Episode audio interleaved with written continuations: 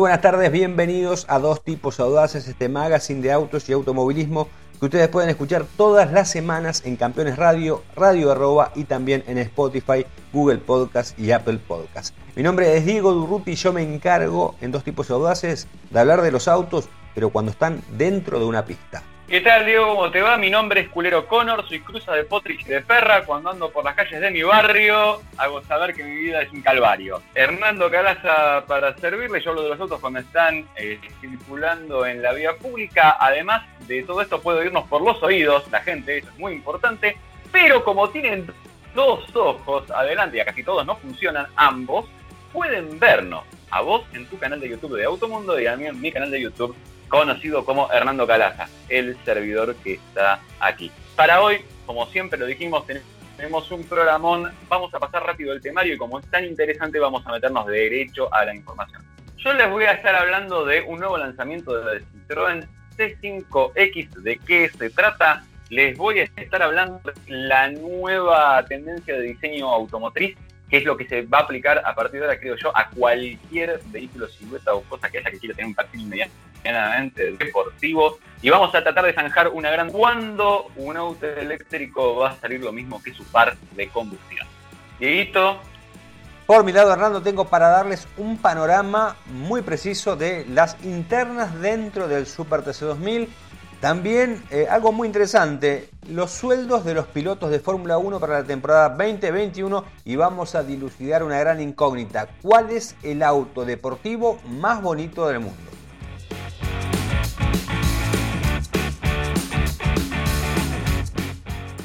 Comenzamos entonces con este programa de dos tipos audaces y vamos a empezar hablando del Super TC2000 eh, porque han pasado cosas muy pero muy importantes, muy interesantes. Eh, y que hablan un poco de la interna que hay en la categoría. Eh, esto sucedió en la previa de la tercera fecha del campeonato que se disputó el pasado fin de semana en el circuito de Altagracia, en la provincia de Córdoba, con un gran triunfo de Matías eh, Rossi, del equipo oficial Toyota. Rossi se había faltado la carrera anterior en Buenos Aires por tener COVID, volvió, bueno, y lo hizo realmente muy, pero muy bien con este triunfo. Bueno, pero ¿qué fue lo que pasó? En la previa de esta eh, competencia se filtró una carta muy pero muy dura firmada por eh, equipos del Super TC2000, el TC2000 y la Fórmula Renault. Eh, para aquellos que no lo saben, estos campeonatos están organizados por una empresa que se llama Autosports. Esta compañía pertenece al grupo Clarín, al igual que el Super TC2000 pertenece a Clarín, el resto de las divisiones también. Eh, porque en su momento, hace ya 12 años, eh, compró la mayoría del paquete accionario a Automóviles Deportivos 2000, eh, que era la empresa que agrupaba a todos los equipos de la especialidad. La carta estuvo dirigida a dos ejecutivos del grupo Clarín solicitándoles una reunión porque no estaban conformes con la gestión justamente de Autosport. ¿no? En los últimos tiempos, y esto hay que decirlo, no, no, no es novedad ni es nada malo, está sucediendo. Eh, el Super TC2000 principalmente ha perdido 8 equipos en el término de dos años, ha perdido a tres eh, constructores, a tres terminales que tenían sus equipos eh, oficiales. Obviamente el rating no es, no es bueno, la cantidad de autos en las otras categorías, tanto el TC2000 y principalmente en la Fórmula Renault, no son tampoco buenos. Es decir, no se está pasando por un buen momento y esto ya es algo que tiene larga data, no es algo de ahora, ¿no? Pero bueno, como digo yo, ¿no? en estos momentos y teniendo en cuenta un poco eh, la historia del TC2000 primero, el Super TC2000 ahora, jamás había trascendido semejante interna como trascendió eh, en los últimos días. Y si esto pasó es porque realmente la categoría no está pasando por un buen momento, porque si eh, así fuera o si fuesen problemas fáciles de solucionar, uno no se daría cuenta de, esas cuestiones y se solucionarían puertas adentro. Bueno, esta carta muy pero muy dura, criticaba uno la gestión de Autosport, también el tema de la televisación, no estaban muy conformes con eh, la productora Carburando, que hay que decir una cosa, ¿no? Eh, hace mucho tiempo que no se invierte en Carburando en cuanto al aspecto técnico y eso redunda en no tener una muy buena televisación, incluso también perjudica el trabajo de los compañeros, de los periodistas que forman parte del staff eh, como para realizar un buen trabajo en las transmisiones, obviamente. ¿no? Eh, eh, y bueno, y también apuntaban hacia alguien en particular, que es Ricardo Anglada, que es una persona que se encarga de la parte del departamento de audiovisuales de Clarín, de todo ese tipo de negocios. Eh, apuntaban directamente con él como diciendo que es una persona que toma decisiones detrás de un escritorio. Decían ahí en esa carta que muchos de los dueños de equipos no les conocían la cara, bueno, y un montón de otras cosas más, ¿no? La cuestión es que hicieron un reconto, cuatro páginas, más de mil palabras escribieron en esa nota, eh, firmada por eh, gran parte de, los equipos. Eh, faltó Toyota, en realidad faltó el, Toyota Gazoo Racing, que representa a Toyota. sí estuvo Ambrogio, que representa a Renault, y el Pro Racing, que representa a Chevrolet. y esto hay que aclararlo bien, ¿no? ¿Por qué no estuvieron presentes la rúbrica de Em, de las marcas directamente y sí de los equipos, porque esto en realidad es algo que está afectando a los equipos. ¿eh? Recordemos que las escuderías lo que hacen es ofrecer un servicio a diferentes terminales, en este caso Renault, Chevrolet, Toyota y también Honda. En el caso de, Toyota principalmente, Darío Ramonda lo que dijo fue que no, a él le llegó la carta cuando ya había sido enviada, esta carta fue enviada el 31 de marzo y se filtró una semana después, eh, y bueno, él no estaba conforme eh, primero que no, estaba conforme con, la carta ¿no? en sí, porque él consideraba que eh, se podría haber solicitado la reunión con otro tono y no un, tono tan agresivo. Lo que yo entiendo también es que si ese fue el tono es porque eh, la gente se ha cansado un poco ¿no? y no encontraba eco en Autosport y bueno, decidieron tomar cartas en el asunto e ir directamente al hueso, como quien dice, ¿no? y apuntar de lleno a, buscar esta, esta reunión eh, solicitándola a los ejecutivos del Grupo Clarín. Más allá de esta nota, que obviamente eh, el tono eh, no causó mucha gracia en la gente de Autosport, incluso tampoco en los equipos porque no era la intención que se filtrara, ya desde hace tiempo se venía trabajando con el hecho de hacer un encuentro entre Autosports y los equipos y bueno, esa reunión justamente se realizó el jueves en la previa de la carrera de Altagracia, obviamente con un clima muy enrarecido por toda esta situación que se dio a conocer y bueno, que obviamente eh, provocó alguno que otro chispazo. Eh, por lo que yo tengo entendido, la reunión fue positiva, se, hablaron de varios temas, eh, la idea es bueno, trabajar, reforzar algunas áreas que por ahí en estos momentos están un poco alicaídas y bueno, eso creo que es positivo en el contexto de todas estas cosas que sucedieron, me parece que es positivo la voluntad de las partes de trabajar. Pero, pero, pero, eh, acá no terminó la cosa, porque el día domingo, eh, muy tempranito por la mañana y por espacio de unos pocos minutos, eh, apareció en el alambrado perimetral del Autódromo de Altagracia unos, unos, carteles, unos pasacalles que apuntaban directamente a Ricardo Anglada como, como responsable de este presente que estaba teniendo el Super TC 2000. Claramente, o sea, teniendo en cuenta dos cosas, que no hubo público en la carrera y que si hubiese habido público difícilmente gastarían 3.000, 4.000 pesos en hacer unos pasacalles apuntando a alguien que ni siquiera conocían hasta no hace mucho, ¿eh? que es este, este señor Anglada. Evidentemente alguien eh, de, las partes involucradas eh, quiso embarrar la cancha con, con, esta, con este cartel que, repito, solamente estuvo unos pocos minutos, lo suficiente como para que se viralizara y estuviese en las redes sociales.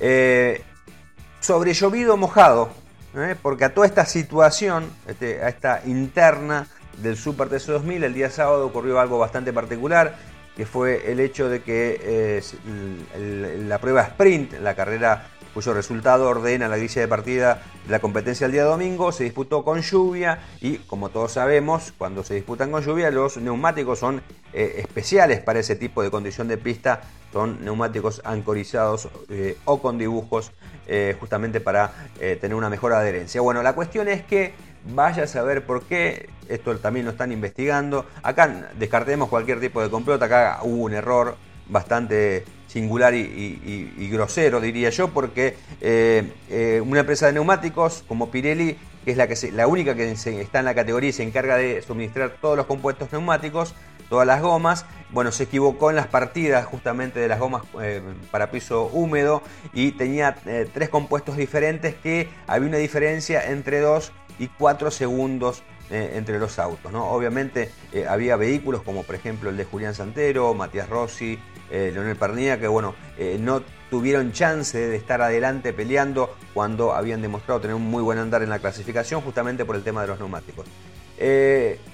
hubo una reunión después de, mm, de lo sucedido, se intentó ¿no? que eh, esta competencia no tuviese valor, digamos, pero bueno, lamentablemente los equipos no se pusieron de acuerdo y tampoco eh, tomó cartas en el asunto el automóvil argentino que hubiese sido tal vez la, eh, la entidad indicada justamente como para impartir un poco de justicia y tratar de poner un poco de, de, aclarar esta situación. ¿no? Creo que lo, conveniente hubiese sido que esa carrera fuese anulada y que directamente la carrera del domingo se, se largara con las posiciones de la clasificación. Pero bueno, todo esto, todo esto em, opacó un poco el gran trabajo que realizó eh, Matías Rossi el día domingo con un excelente andar, ¿no? Y aprovechando también el push to pass, este mecanismo nuevo que está utilizando el Super 2000. En la segunda posición Franco Vivian y tercero quedó Bernardo Javer del equipo de em, Chevrolet. Eh, muy buen trabajo de Leo terminó en el cuarto puesto, había largado en la undécima posición y con este resultado le alcanza ¿no? también para mantenerse al frente del torneo con cuatro puntos de ventaja sobre eh, Matías Rossi. También muy buen trabajo el de Emiliano Espataro en la quinta posición. Espataro eh, volvió a la categoría para reemplazar a Rubens Barrichello que no pudo estar viajando por estas restricciones que hay con este tema del coronavirus. Así que ha pasado una fecha del Super TC 2000 bastante particular, con bastante, bastante polémica. Y vos sabés que hablando de esto, yo estoy eh, recolectando imágenes de naufragios de estas últimas épocas, de, cómo se está todo el mundo al tacho, básicamente, te diría. Y sí, sí, sí, porque vivimos en una era donde la gente filma en vertical, el teléfono agarra así, se olvidaron que la visión del ser humano es horizontal, la vemos de los costados compraron televisores este, que son widescreen y nunca los pusieron en vertical en su casa, pero filman en vertical. Eh, de golpe empezamos a hablar de hacer una carrera, una categoría o de transformar una categoría de autos de Argentina que corren en pista que sean SUV. Listo, seguimos, ¿no? Son, son imágenes naufragales. Pero en el medio de todo eso aparecen productos que vos decís, ah, esto podría tener algo de interesante. Y un ejemplo que vamos a tener acá es el Citroën C5X. O sea que cuando ponemos una X estamos agregando un factor extreme, como podríamos decirle la cosa. Siempre la X agrega algo más aventurero, más deporte extremo, podemos decir de alguna manera. Y entonces, ¿de qué se trata este nuevo producto? Y, se trata de, vamos a agarrar la, licuadora automotriz, esa que, vemos que las, marcas ingeniería, producto y muchas veces marketing también. Marketing siempre pone etiquetas a lo que sale atrás de eso. Y eh, vamos a poner eh, SUV familiar coupé. Cuando digo coupé, más adelante en el programa vamos a hablar de por qué no le vamos a decir coupé y cuál es este ingrediente secreto que están poniendo muchas automotrices ahora. ¿eh? Lo mezclas todo y el resultado es este producto. ¿Qué es lo que vas a ver? un vehículo que va a resumir, un vehículo de unos, 4.800 milímetros de largo, o sea, un vehículo grande de, prestaciones.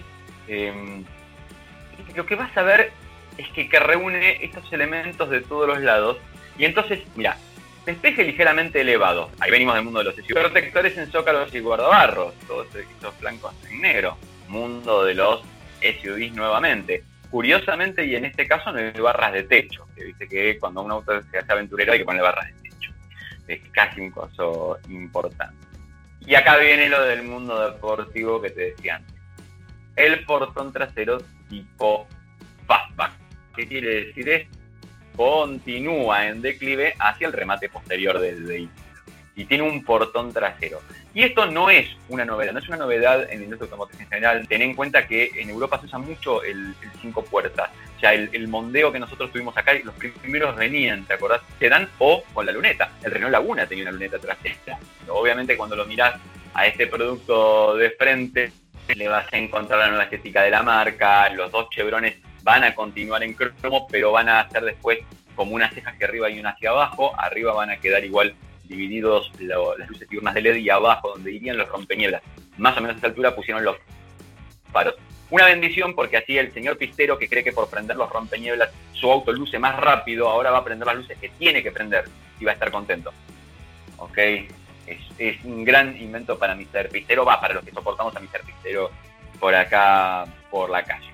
Un dato curioso que tiene después atrás es que tiene como un doble spoiler, uno en el perfil de fuga del techo y el otro saliendo de la luneta. Vos notarás, digo, que yo estoy haciendo muchos gestos con las manos. Eh, la gente que nos está escuchando por Spotify y por todos los podcasts donde repetimos, la gente que nos está escuchando por Radio Arroba, la gente que nos está escuchando por Campeones, seguramente no está viendo esto, pero, pero, la gente que vea nuestros videos que después vamos a subir a nuestros canales YouTube, ya sea el de Automundo como el de Armando Calaza, el mío personal, hablemos de autos, que es el motivo van a no solo a estar viendo mis manitas, sino que van a estar viendo las imágenes de los autos de los que estoy haciendo referencia.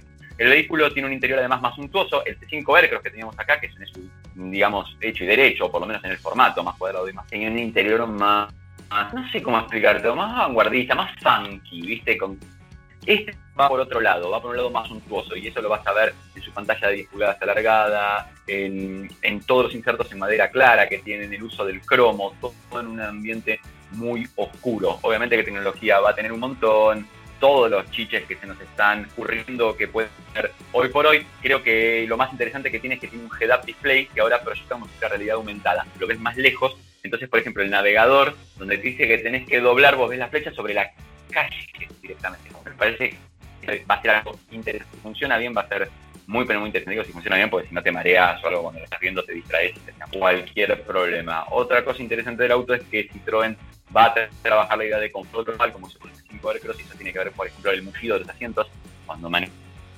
te juro, este Cross es distinto, son, sillones, sillones de living, tienen más esa cosa o de primera de, aerolínea, y cuando los ves estéticamente de primera de los 60, aparte, muy interesante, pero también con el tema de las suspensiones adaptativas, que tiene distintos grados de rigidez, y además tiene unos amortiguadores hidráulicos que son específicos, que es un desarrollo de Citroën, que trabajan muy bien en las frecuencias eh, de inicio y finales, y eso hace que sea más cómodo.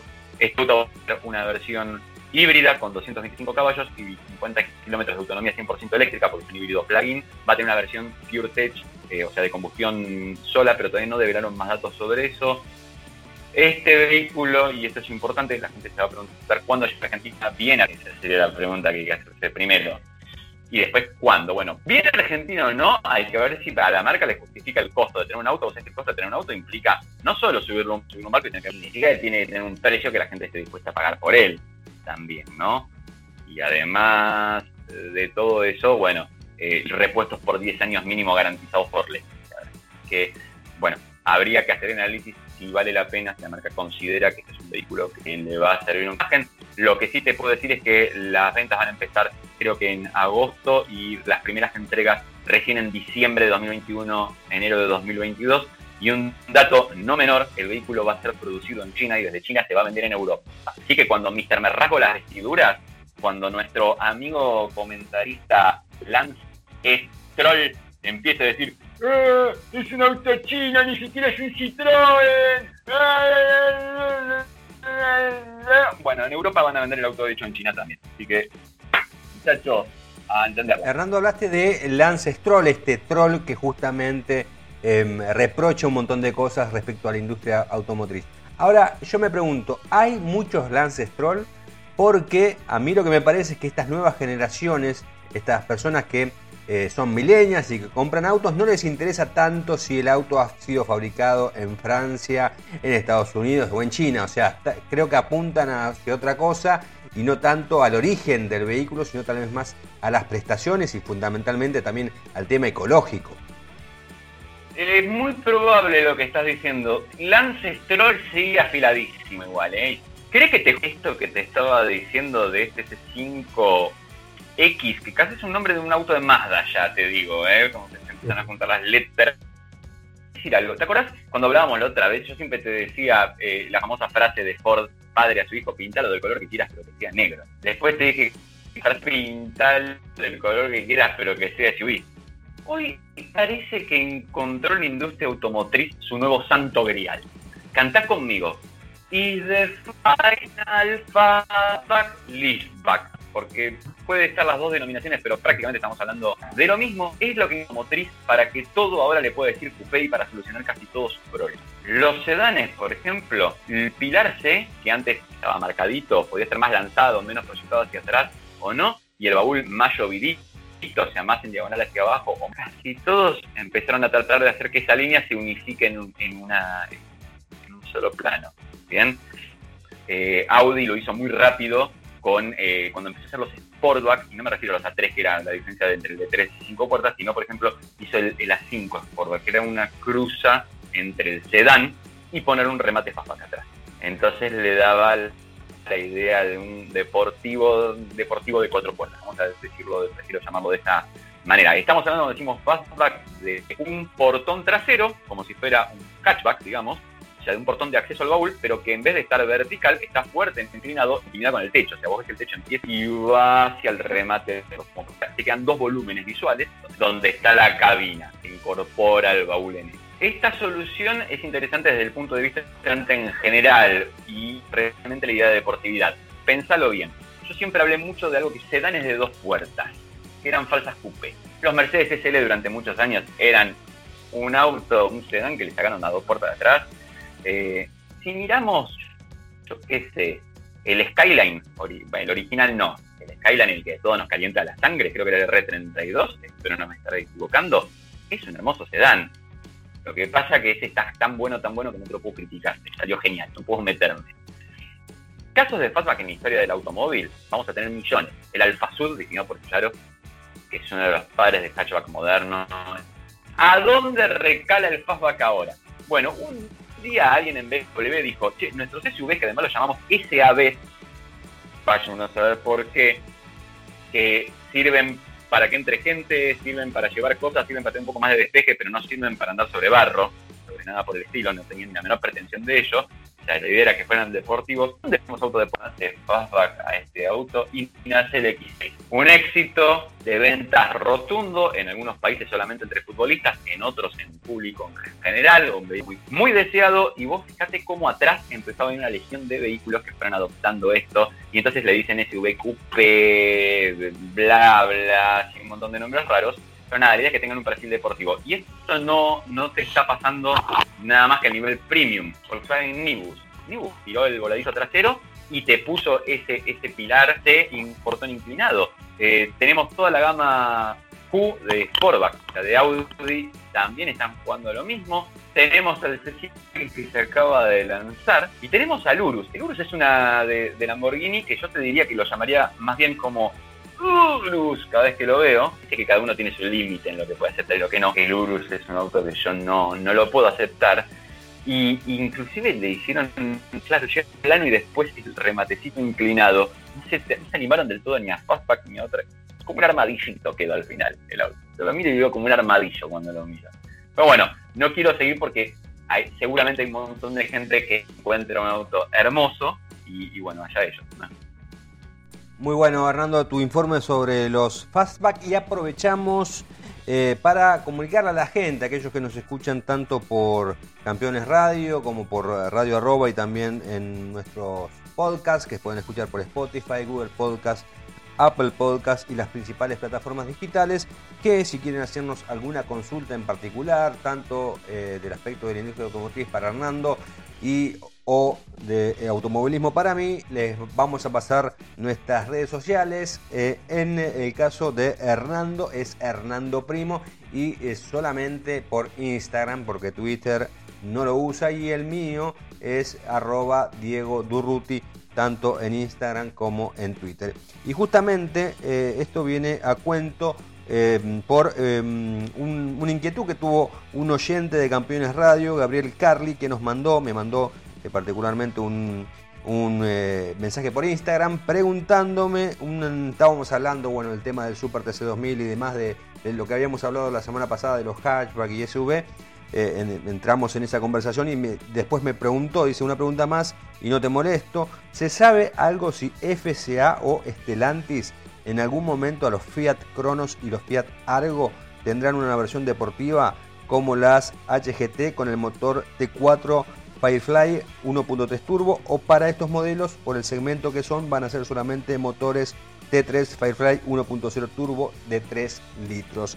Así que Hernando, ¿qué tenés para responderle a el amigo Gabriel Carly que nos ha escrito a través de Instagram respecto a qué va a pasar con estos eh, modelos eh, de eh, Fiat si van a tener una versión deportiva? Muy bien, yo creo que tengo malas noticias para darles. Creo que con esto del SUV y que todo es SUV, entonces habla del SUV también es deportivo y tiene perfil bajo y entonces ya no entendemos más para qué queríamos que sea un SUV.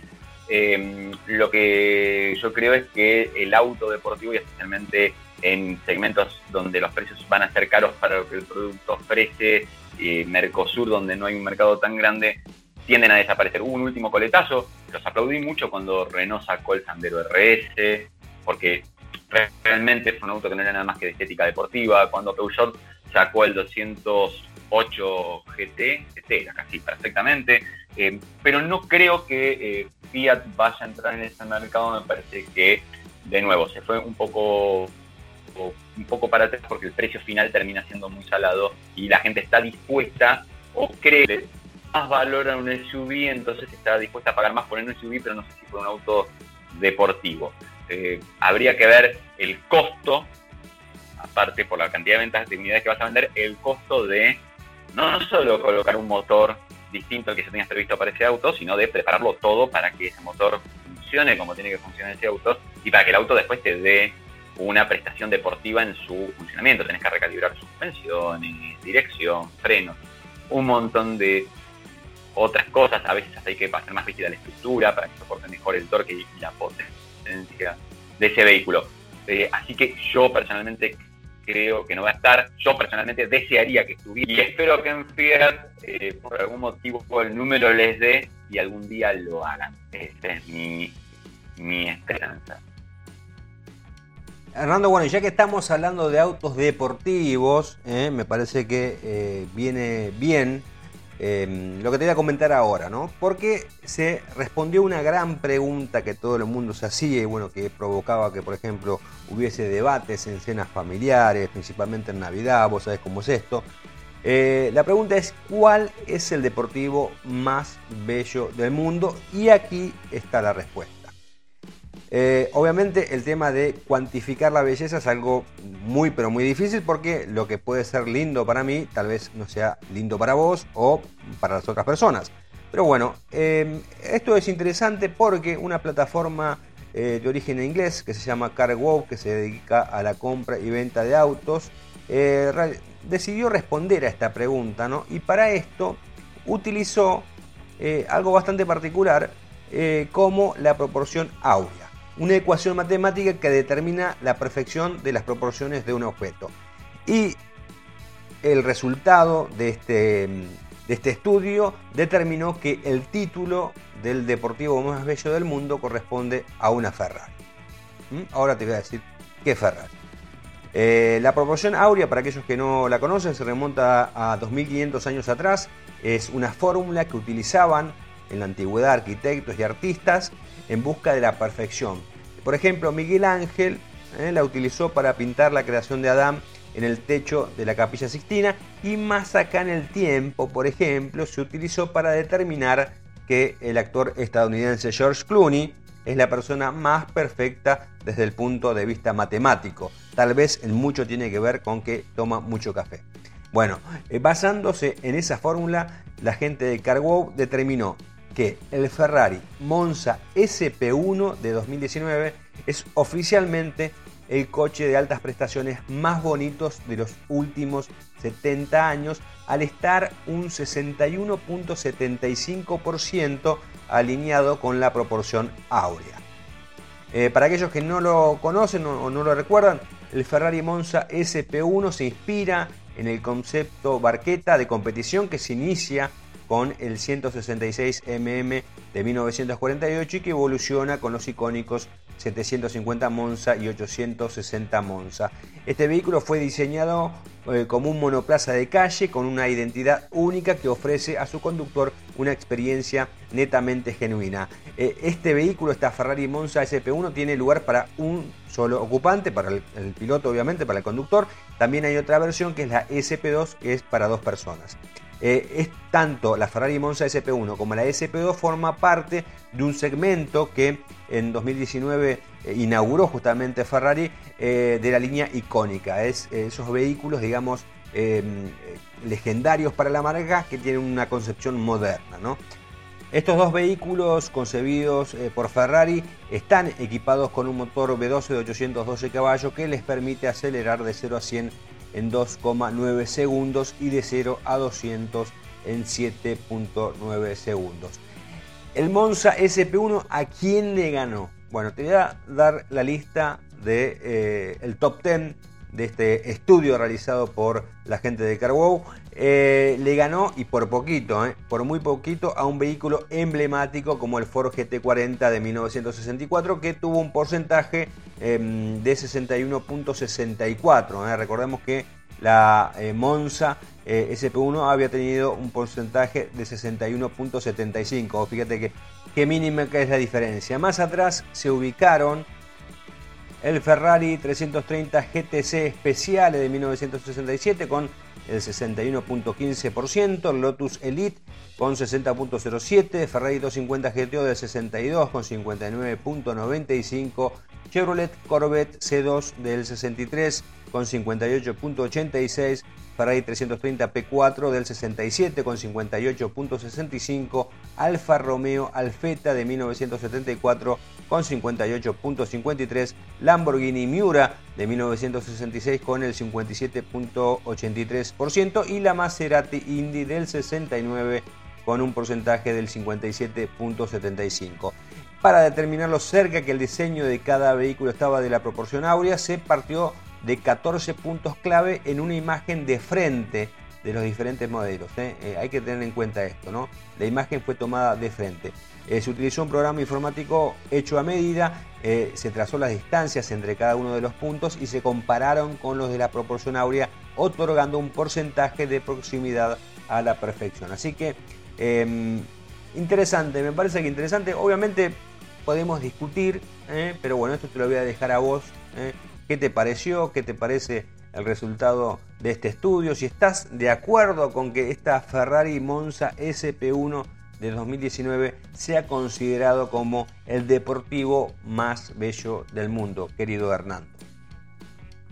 Tengo dos maneras de responderte, más allá de que haya muchos vehículos muy bonitos en su lista, eh, porque por ejemplo, ¿dónde está el 917 de Porsche? Que use la proporción aura para medir lo que haga Leonardo da Vinci, los edificios, o cuando sacás fotos que tenés que tener el canon con el, coso separado ahí, pero que se deje de hinchar los quinotos, cosa que no existe el auto de ese.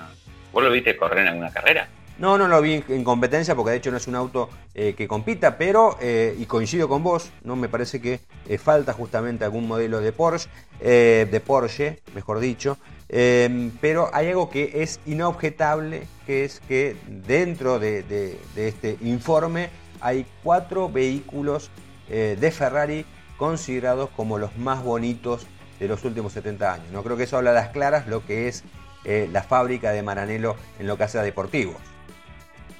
Vos sabés que las proporciones son algo fundamental. Una vez tuve la oportunidad una sola vez en mi vida de hablar eh, de persona con, Giorgetto Giugiaro, el diseñador de Ital Design, el tipo que hizo todo lo lindo que podés conocer en la vida, eh, desde varios, desde el Lancia Delta, vamos a arrancar por ahí, digamos, siendo felices, el Golf 1 y otras cosas más.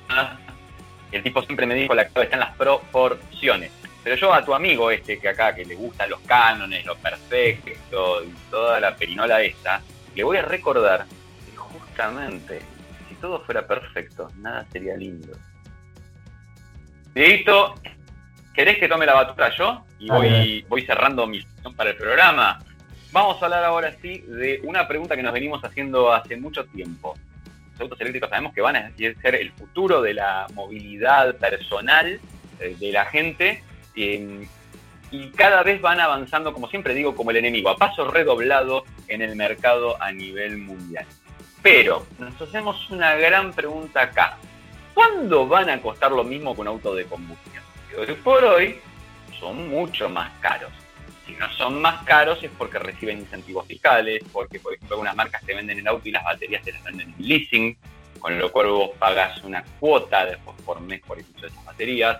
Eh, o, por ejemplo, te compras un vehículo, me acuerdo cuando Chevrolet sacó el Volt EV, el 100% eléctrico, el pequeñito, que era un vehículo con buen espacio interior para las medidas exteriores y todo, pero un vehículo pequeño, y salía lo mismo que un Malibu. Vos sabés que hay mucha gente que cree que el auto vale por los metros de chapa que te están vendiendo. En 1907 los automóviles costaban en promedio 80 mil dólares. 1907, estamos hablando del inicio de la autos. En 1925, la versión de ataque del Ford T, o del modelo T, tenía un costo que para valores de hoy sería de 3.790 dólares, casi un 95% menos. En el año 2008, es la Road, que hizo la marca, ¿te acordás? Que empezó a vender y después el mundo se nos reíamos, yo también, incluido, tenía un costo de 100 dólares. Hoy Model 3 empieza en 37.490 dólares. También te están ofreciendo mucho más autos, porque el otro era un, un cupecito, un cosito, y este es un SUV, o, perdón, un SUV no, un sedán y un par de cosas más. Hay una diferencia, vos te das cuenta que en un lapso de, tiempo parecido hay una diferencia entre los primeros autos y el Ford. Pasó el Fordismo por el medio que quiere decir la producción en serie, la producción en masa, la seriación de cosas, la línea de montaje y la, eh, el volumen. en la producción. Eso te abarata mucho los costos. Obviamente que los autos eléctricos ya se inscriben en ese modelo funcionando, con lo cual no pueden ahora tener una nueva sobre eh, los métodos de producción que está usando el mundo entero y que han logrado bajar costos periódicamente, te podría decir. Eh, y además, obviamente, el auto ya se masificó. No es que ahora Tesla o, perdón, una marca de autos eléctricos o los autos eléctricos vienen a masificar el auto. El auto ya está masificado. Lo cual igual le quita novedad, pero le podría allanar el camino. Como vemos, todo tiene dos formas de verlo. ¿Cómo se puede hacer para que los autos eléctricos sean cada vez más baratos? O sea, ¿qué es lo que nos indica que los autos eléctricos van a ser más baratos, además de esta provisión de precios que ya te di? Primero, eh, el desarrollo de baterías de iones de litio, cada vez se desarrollan mejores baterías o se pueden producir con un menor costo. Y nuevas tecnologías que vendrán en el futuro también, que seguramente, como todo el principio por ahí son más caras y después son más baratas, o nuevas tecnologías sobre el litio que permiten hacerlas más baratas. Eh, hoy pensé que una batería representa entre el 25 y el 40% del costo total de un vehículo eléctrico que te vas a comprar. Después, tenemos obviamente la masificación de, la producción de baterías, o sea, la explotación de litio. Ya sabemos que, por ejemplo, hay acuerdos acaban de llegar en Argentina para explotar litio en nuestra tierra. Eh, va a haber más abundancia de la materia prima, van a haber más fábricas, va a haber mejor escala de producción, con lo cual el costo se iría abaratando por unidad progresivamente. Bien. Eh, otra cosa, fábricas dedicadas 100% a autos eléctricos. Y no estoy hablando de marcas dedicadas, sino que el señor Volkswagen, el señor Ford dicen, bueno, ahora esta fábrica, hago una fábrica nueva o agarro la que tengo, la hago y la hago para que produzcan nada más que esto. De nuevo, economía de escala, plataformas específicas para autos eléctricos y modulares. ¿Qué quiere decir esto?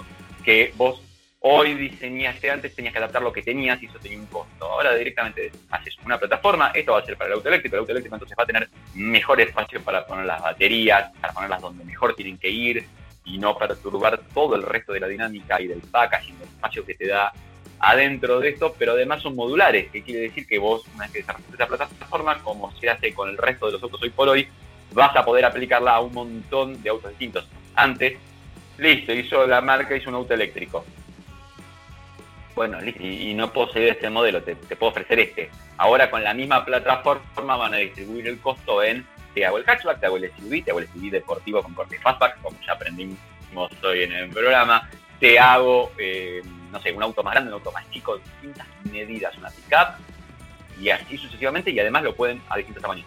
Baterías modulares, ya vimos que, por ejemplo, General Motors está trabajando fuerte en eso, son baterías que se pueden ir apilando hacia arriba, hacia los costados, hacia adelante, entonces de acuerdo al volumen que vos dispongas, podés darle una capacidad a eso. No nos olvidemos también del progreso que han tenido las baterías hasta. Pero fíjate que hay un truco. Hay marcas que ya están apostando a que las baterías van a ser menos en los. Los autos eléctricos van a tener menos autonomía en el futuro que ahora. Y esto es, mirá que me gusta, te intrigo te capturé tu atención profundamente. Y esto se debe a que en realidad lo que están apostando es a eso. Si voy a tener una mejor infraestructura de recarga y de recarga cada vez más rápida para los autos. O sea que en 15 minutos tengo el 50% de la batería y cada X cantidad de metros tengo un cargador o de kilómetros. ¿Para qué necesito poner una batería tan grande, agregar tanto peso al auto y agregarle tanto costo en batería? podría bajar el costo del auto en sí cuando aumente la infraestructura para mantenerlos en funcionamiento. Interesante esa parte. Piezas. Se dice que, por ejemplo, podríamos pasar de unas 10.000 piezas de un auto actual a 100. Un ejemplo muy claro es Citroën AMI. No sé si alguien le querrá decir AMI, pero para mí es AMI porque teníamos el AMI 8 y hace referencia a esa gama de vehículos del pasado. Es un autito la verdad, tiene creo que 200 componentes nada más. Y si lo ves, está bonito, es, chulo, lo ves y decís, eh, es lindo. Dejó de ser, eh, es un cuatriciclo en realidad, no es un auto 100% auto, pero dejó de ser estos ya no me acuerdo que vendían, que era una cosa de plástico que parecían carritos de golf o de guardia de seguridad. Cuando lo ves, decís, mmm, apetecible. Ahora sí lo miras y decís, mmm, apetecible, no, mm, ecológico. Está bien. Vamos a volver sobre ese auto dentro de poquito porque empezamos a hablar ahora sí de precios en efectivos en mercado.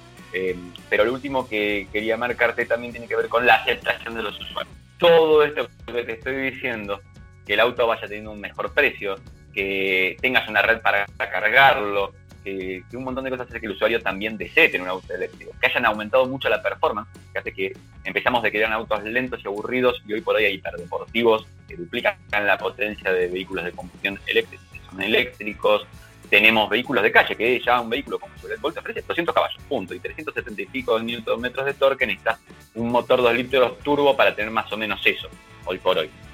Con lo cual empiezan a ser apetecibles. Si le bajamos más el costo y la gente se acostumbra o sea, que no necesitas el ruido del motor y que eh, no te vas a quedar, o sea, hoy por hoy nosotros acá pensamos en, no me puedo ir a Mar del Plata con un auto eléctrico, pero si yo te pongo varios puntos de recarga y te digo que recargas en poco tiempo y yo que si por una parada a comerte una media luna, que se hace mucho, termina siendo una parada de recarga y bueno, eh, por ejemplo, agregas mayores Obviamente casi todo lo que te acabo de decir tiene que ver con el primer mundo, ¿no? Con, mercados más desarrollados y con mercados donde ya hay menos distancias Tesla jugó muy fuerte y muy bien en Estados Unidos, poniendo todas sus redes supercargadores. Como Macintosh funciona nada más que con sus autos, y vos podés ir de una punta, de una costa a la otra de Estados Unidos, recargando el auto con los supercargadores de ellos, con lo cual ya abrieron el juego y lo abrieron muy bien. Es, una jugada también de marketing importante. Ahora sí, vamos a ver el tema de los costos directamente. Se espera que para el 2025 el 12% de los vehículos 0 kilómetros que se vendan en el mundo sean eléctricos. Y según la misma consultora dice que para 2040 eh, sería un porcentaje del 40%. Hacia 2022, mira este número, se espera que la brecha entre un auto de combustión eléctrico sea nada más que de 1.900 dólares. Está bien en costo del auto. Se bajó, esta es otra que es interesante, mira, antes, eh, hoy valen, por ejemplo, aquí está, perdón, me equivoqué el dato. Eh, el kilowatt hora de batería hoy está evaluado en más o menos unos 150 dólares. Espera que para, 2022 sea de 100 dólares, 50 dólares en un año, el kilowatt hora debajo de precio. Em, y obviamente hay un montón de datos. Todo indica que para 2030 los automóviles 100% de batería acá sí deberían tener el 40% de las ventas mundiales. Como verás, no tendrán supremacía aún absoluta. La combustión para nuestro amigo Lance Stroll y para nuestro eh, comentarista cabeza de pistón, eh, los vamos a seguir teniendo los motores de combustión. Seguramente hay electrificación muy importante en los vehículos. Van a seguir estando y van a seguir estando seguramente en muchas aplicaciones donde se necesita un rango que todavía el eléctrico no lo pueda cubrir o la infraestructura no haya llegado países como los nuestros, muchas distancias, poca gente, grandes costos, seguramente lleguemos más tarde.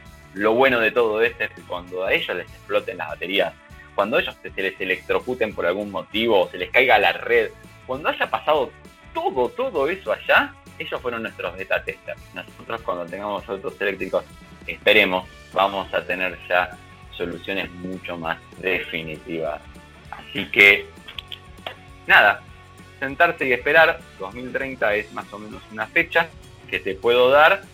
Bueno, Hernando, gracias por el dato. O sea, voy esperar hasta 2030, voy a tener tiempo como para ahorrar y para poder comprarme un auto eléctrico. Los que no necesitan tiempo para comprarse el auto que quieran, en realidad son los pilotos de la Fórmula 1. Vos sabés que eh, más o menos a esta altura del año siempre se dan a conocer eh, los sueldos que tienen los eh, corredores de la máxima categoría, que obviamente perciben un muy buen dinero porque realmente hacen un muy buen trabajo para llevar esos autos al máximo. Y obviamente también aquel piloto que es referencia en este ítem de los pilotos mejores pagos en la Fórmula 1 es Lewis Hamilton, el actual siete veces campeón de la categoría, eh, que desde hace tiempo es el piloto mejor pago. Y no es la excepción este año, pese a que tuvo una significativa rebaja en su salario después de eh, último contrato que firmó eh, con Mercedes que va a extenderse justamente hasta fin de 2021. El año pasado Hamilton ganaba 47 millones de dólares y este año va a percibir 30 millones. Eh, de esta manera se acercó más a los salarios de sus rivales. De hecho, el neerlandés Max Verstappen de Red Bull, con quien está peleando el campeonato y creo que eh, a lo largo del año esa batalla que tuvieron en se va a replicar en muchas competencias, va a recibir por esta temporada 25 millones de dólares. Y el que está tercero, vos fíjate quién es, ¿no? Porque es un tipo que hace dos años que no estaba en la Fórmula 1 y sin embargo va a recibir por este regreso con Alpine y me refiero a Fernando Alonso, 20 millones de dólares. ¿eh? Impresionante la cantidad de dinero que se mueve en la máxima categoría. Obviamente eh, eh, hay pilotos con menos dinero, por ejemplo, el que, tuvo un, descenso de sus ganancias en este ítem es el alemán Sebastián Vettel, que está cuarto en la tabla general de los pilotos mejores pagos con 15 millones de dólares. El año pasado con Ferrari cobró 35 millones de dólares ¿eh? Y este año 15. Después el top 10 lo completan Daniel Ricciardo de McLaren con 15 millones de dólares. Charles Leclerc percibe de Ferrari 12 millones de dólares. Valtteri Bottas, piloto de Mercedes, 10 millones de dólares. Al igual que Carlos Sainz de Ferrari, Lance Stroll de eh, Aston Martin. Y en la décima posición cerrando este top 10, Kimi Raikkonen de Alfa Romeo con 10 millones de dólares. Pero como tenemos pilotos al tope de la tabla, también tenemos otros pilotos que están por debajo ¿no? y están en el fondo. ¿Vos sabés quién es el piloto que menos dinero gana esta temporada en la Fórmula 1? Alguien que ya demostró que tiene mucho talento y que seguramente en muy poco tiempo va a estar en ese selecto grupo de millonarios de la máxima categoría. Me refiero al japonés Yuki Tsunoda que por su primera temporada eh, junto a Alfa Tauri va a percibir 500 mil dólares. Y evidentemente eh, es una cifra muy baja en comparación con el resto de sus rivales, pero yo creo, como te decía anteriormente, Hernando, que muy, eh, en un futuro muy, pero muy cercano, su nodo va a estar ahí al tope justamente de los sueldos, o ahí nomás en el top 5, top 6, porque es un piloto que ha demostrado mucho, pero mucho talento. Perdón, por 500 lucas te metió puntos en el campeonato en la primera carrera. Es un negocio, se hicieron negocio. Este año En la Fórmula 1 cada punto vale dinero, así que evidentemente Alfa Tauri eh, saldó, digamos, su inversión con lo que hizo Suki Tsunoda. Nos despedimos entonces, Hernando, con este informe, ¿te parece? Chao, Diego. Nos vemos en Radio Arroba, Campeones, Spotify y todos los podcasts y YouTube Automundo Hernando Garaya. Adiós. Chau, chau.